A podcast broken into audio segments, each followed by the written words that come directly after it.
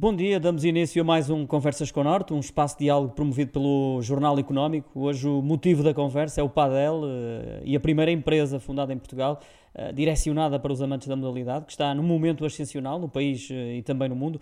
De resto, tal como a empresa que é hoje convidada no nosso podcast, falo-vos da Volte Padel, que surgiu em 2016, está sediada na zona industrial do Porto. Sem mais delongas, dou as boas-vindas ao Pedro Briticunha, o fundador também uh, CEO desta empresa. Bom dia e bem-vindo, Pedro. Uh, como é que isto tudo começa? É pela paixão, pelo Padel? Foi isso que o motivou uh, a lançar este projeto ou foi somente numa perspectiva de, de negócio porque na altura conseguiu antecipar este crescimento da modalidade? Olá, Nuno. Muito obrigado pelo convite. portanto, isto começa, eu diria que com a mistura de, de, duas coisas. Uma é uma paixão que eu sempre tive pelo desporto e um bocadinho aquele sonho, se calhar, de, de, ter um trabalho relacionado com o desporto e, e, ao mesmo tempo também tem a ver um bocadinho com a minha formação e com, com, com, com a minha experiência profissional anterior, que, que, tem muito a ver com a parte de, de gestão e com a parte de, de, marketing e vendas. E pronto, nesse sentido, eu, a certa altura, eh, sentimos, eh, na, na, naquela altura em que, em que o projeto nasceu, que poderia realmente ser uma ideia vencedora, que havia... E, e seria numa, numa ideia inicial direcionado mesmo para o padel ou, ou pensou numa outra modalidade? Não, eh, eh, foi, foi, logo, foi logo com o paddle, porque embora eu tenha feito vários desportos ao longo da minha vida, naquela altura eh, eu estava realmente naquela fase de, de vício total com o paddle, eu jogava não sei quantas vezes por semana e, e fazia torneios quase todos os fins de semana, e, e, e, percebemos, e percebemos que realmente havia um, uma coisa que era uma oportunidade, porque estava uma explosão enorme, não só em Portugal, percebemos também que uh, noutros países o paddle estava a começar a, a aparecer uh, com crescimentos enormíssimos, e aquilo que nós vimos em Portugal foi que havia muita gente a tentar, no fundo, surfar esta onda, mas muito numa perspectiva do aluguer de espaço, não é? Da criação de clubes e campos. Ehm, pronto, e, eu, e, a nossa ideia foi, foi ir para uma área completamente diferente, onde não estava ninguém em Portugal, foi para o, para o material, para o equipamento propriamente dito, ao, mesmo tempo, quando olhamos para o mercado e, e pomos-nos muito na, na, numa perspectiva de, de, consumidores ou de compradores de material de paddle, porque eu fui comprador de material de paddle até, até começar a, a produzir eh, as coisas da Volt, eh, sentíamos que havia ali um, um espaço na oferta que, que, que, podia ser aproveitado e foi, e foi um bocadinho por aí que as coisas nasceram e pronto, e, e, e foi por aí que elas se desenvolveram. Eh, para os amantes da modalidade e para quem não conhece a empresa, que tipo de produtos encontramos na Volta Padel para a venda? Eh, acredito que não se resume às raquetes e bolas, obviamente. Não, não, nós, nós, temos, nós temos uma coleção de, de raquetes, nós, nós tentamos desde o início sempre ter uma coleção relativamente pequena de tudo o que fazemos, um bocadinho naquela perspectiva de fazer pouco mas bem, portanto eh, procuramos muito fazer artigos com qualidade e, e, e, portanto fazemos aquilo que nós acreditamos que conseguimos acrescentar valor. Temos uma coleção que neste momento tem seis modelos de raquetes, temos três sacos eh, diferentes, onde se pode eh, carregar as raquetes e também roupa de desporto, uma muda para quem toma, toma banho a seguir a praticar o paddle e por aí fora, portanto, sacos maiores, uns sacos um bocadinho mais pequenos. Depois temos uma série de acessórios, como, como os, os gripes que se vão substituindo nas raquetes à medida que, que se vão deteriorando, eh, proteções para as raquetes, e depois temos uma, uma, uma pequena coleção de roupa eh, que, tem, que, tem, que tem se vindo a estender, pronto, que procura também responder um bocadinho não só àquilo que as pessoas precisam para ter dentro do campo, que é aquela roupa mais de, de, de desporto, não é? roupa mais técnica, roupa de, de, performance, como nós lhe chamamos, mas também procuramos um bocadinho ter oferta para a parte já pós-jogo, uma, uma vertente mais casual, com mais peças de algodão e peças mais quentes para o antes e o depois. Mas tudo isto marca Volt, não é? Sim, tudo, tudo, tudo desenvolvido sob, sob a marca Volt, exatamente. A aposta na internacionalização da marca tem sido um sucesso, com, com representação em mais de 40 eh, países, distribuídos pelos uh, cinco continentes. Quantos países estão ao certo e quais os mais importantes uh, nesta altura, do ponto de vista da faturação, Pedro? É assim, nós, nós estamos neste momento realmente, não sei, devemos estar com 42, 43 países. Felizmente tem sido, tem sido um crescimento regular e contínuo, principalmente nos últimos dois anos também fruto, logicamente, da, desta, desta explosão do paddle por tudo quanto é país no mundo. Dentro, dentro desses, desses 40 e tal países, é lógico que Portugal tem, um, tem uma importância grande para nós, é, pronto, é onde nós estamos e é, um, e é um país onde temos uma presença bastante forte, até por uma questão de proximidade e de rede de contactos e tudo mais. À exceção de Portugal, temos alguns mercados na Europa que são importantes para nós, como por exemplo a Itália, a Bélgica, a Holanda, e depois temos uma concentração bastante grande de vendas nos países nórdicos, principalmente Suécia, Noruega, Dinamarca e Finlândia, e depois em alguns países do Médio Oriente, como o Qatar, como os Emirados Árabes, como o Kuwait, como o Bahrein.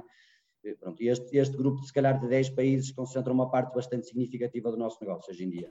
Eh, pretendem chegar a outros pontos do mundo? Eh, teremos novidades em breve? Há algum mercado ou mercados que estejam em vias de ser adicionados à vossa lista de exportações, digamos assim?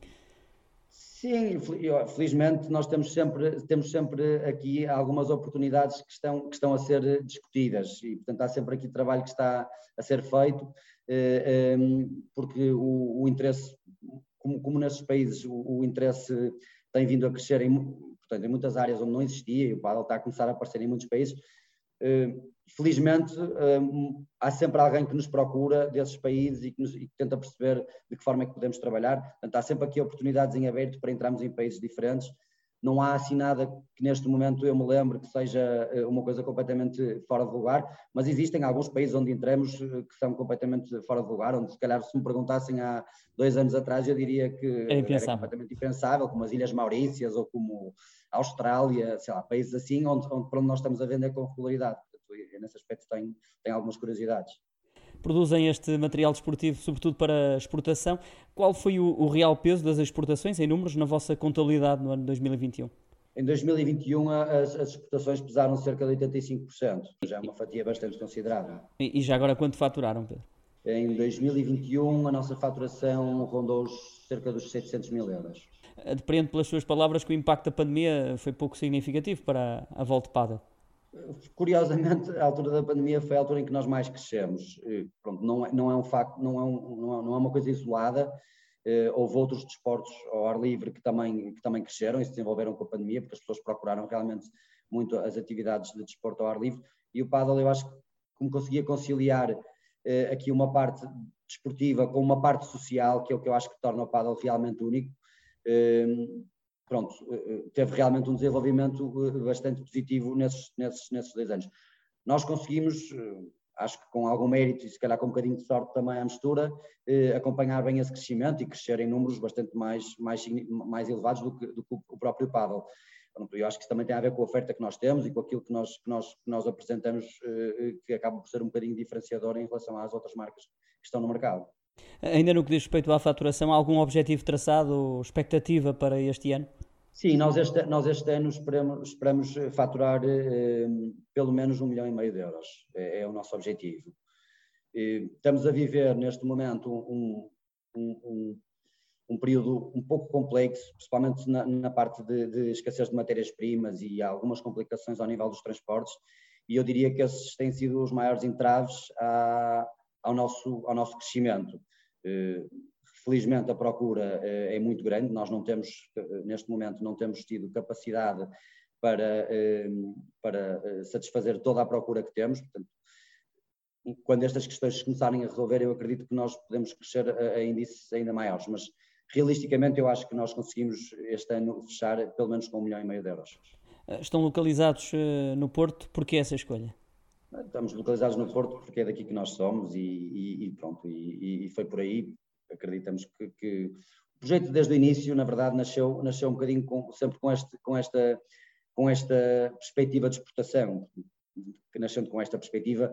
Poderia ser feito em qualquer zona do país. Quase, não é? Entre Porto e Lisboa, eu acredito que são duas cidades, logicamente, que têm diferenças e, e têm, mas também têm muitas coisas em comum. São cidades que têm todos os serviços necessários e, tudo, e, e todo, o, todos os, os serviços de apoio também e, e, empresas eh, de grande qualidade para nos prestar, prestarem eh, consultoria noutras áreas que nós, que nós, que nós nos corremos de, sempre de empresas portuguesas e, portanto, nesse aspecto acho que era igual. Nós somos daqui, é lógico que nós numa primeira fase eh, procuramos muito eh, o nosso crescimento e, e, no fundo, quase fazer um teste do, daquilo que era a nossa oferta em Portugal, porque também tínhamos uma boa rede de contactos e porque o paddle está muito relacionado com o ténis e eu também joguei ténis desde muito pequeno e, portanto, tinha uma boa rede de contactos aí eh, com pessoas que trabalhavam nos clubes, donos de clubes, jogador, jogadores profissionais e tudo mais.